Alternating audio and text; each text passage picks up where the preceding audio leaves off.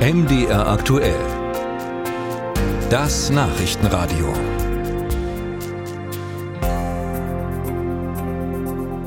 Falls Sie gerade beim Frühstück sitzen und ein Problem haben mit kleinen Krabbeltierchen, dann drehen Sie vielleicht Ihr Radio kurz ein bisschen leiser. Es geht hier jetzt nämlich um einen kleinen Parasiten, der in unserem Nachbarland Frankreich gerade groß unterwegs ist, nämlich Bettwanzen. Die breiten sich da wohl gerade ohne Ende aus, vor allem in Paris, sodass die Pariser Stadtverwaltung sogar offiziell aufgerufen hat zum Kampf gegen die Bettwanzen.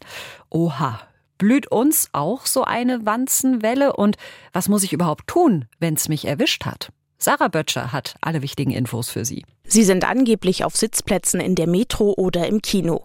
Unter dem Hashtag Bedbugs, also Bettwanzen, gibt es auf TikTok gerade viele Videos von besorgten Frankreich-Urlaubern. Ich hatte Bettwanzen. Denn nachdem ich gehört habe, dass ganz Paris gerade von Bettwanzen überfallen wird. Jetzt durfte ich sogar kostenlos umbuchen. Ein Problem, das es auch bei uns geben könnte? Erik Schmolz ist Zoologe beim Umweltbundesamt und sagt, im Moment sieht es nicht danach aus. Wir haben in Deutschland keine Hinweise darauf, dass es mehr Bettwanzen gibt oder ungewöhnlich viele Bettwanzen. Man muss aber auch dazu sagen, es gibt in Deutschland keine offizielle Statistik. Man kann zwar Schädlingsbekämpfer fragen, ob sie vielleicht mehr oder weniger Einsätze zu Bettwanzen haben, aber das sind jetzt immer nur so kleine Stichproben und also momentan gibt es keine Hinweise, dass es wirklich mehr wäre.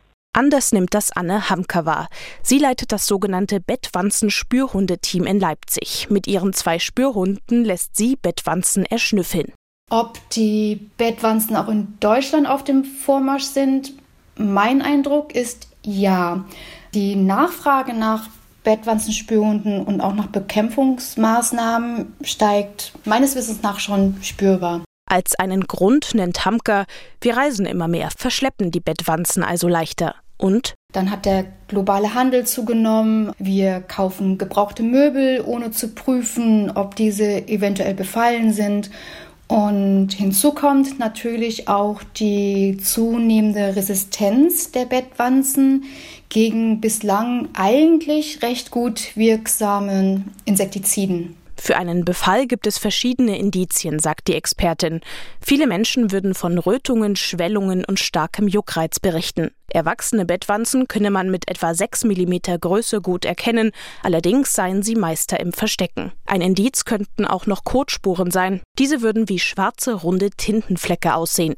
Bei der Bekämpfung rät Anne Hamker von handelsüblichen Sprays ab, es sollten besser professionelle Schädlingsbekämpfer ans Werk. Aber was man selbst tun kann, ist die Kleidung bei 60 Grad waschen. Und was nicht bei 60 Grad gewaschen werden kann, sollte bei minus 18 Grad mindestens zwei Tage eingefroren werden. Auf Reisen sollte man sein Gepäck nicht auf oder neben dem Bett abstellen.